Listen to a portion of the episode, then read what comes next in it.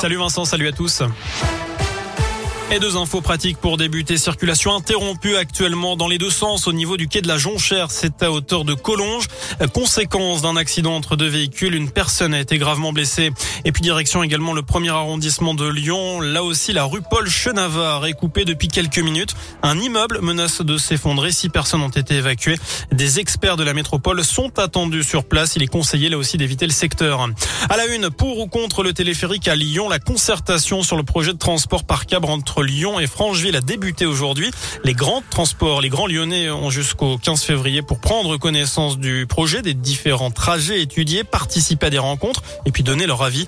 Il suffit de se rendre sur le site francheville-lyon-citral.fr. À retenir aussi cette violente agression à Villeurbanne. Un couple s'en est pris à des policiers en civil à la sortie d'un fast-food.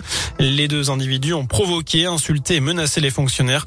La femme a ensuite craché sur leur véhicule. Au moment de l'interpellation du couple, les policiers ont reçu des coups de pied et des coups de poing. L'un d'entre eux a été mordu au bras. Les deux suspects ont été interpellés. Ils seront jugés le 30 décembre prochain.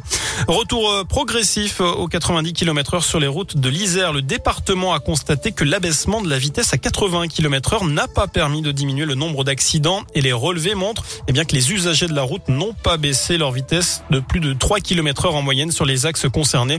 Face à ces constats, la collectivité a décidé de rétablir le 90 km heure sur les départementales à double sens de circulation, celles situées hors agglomération, à l'exception des routes accidentogènes qui restent limitées à 70.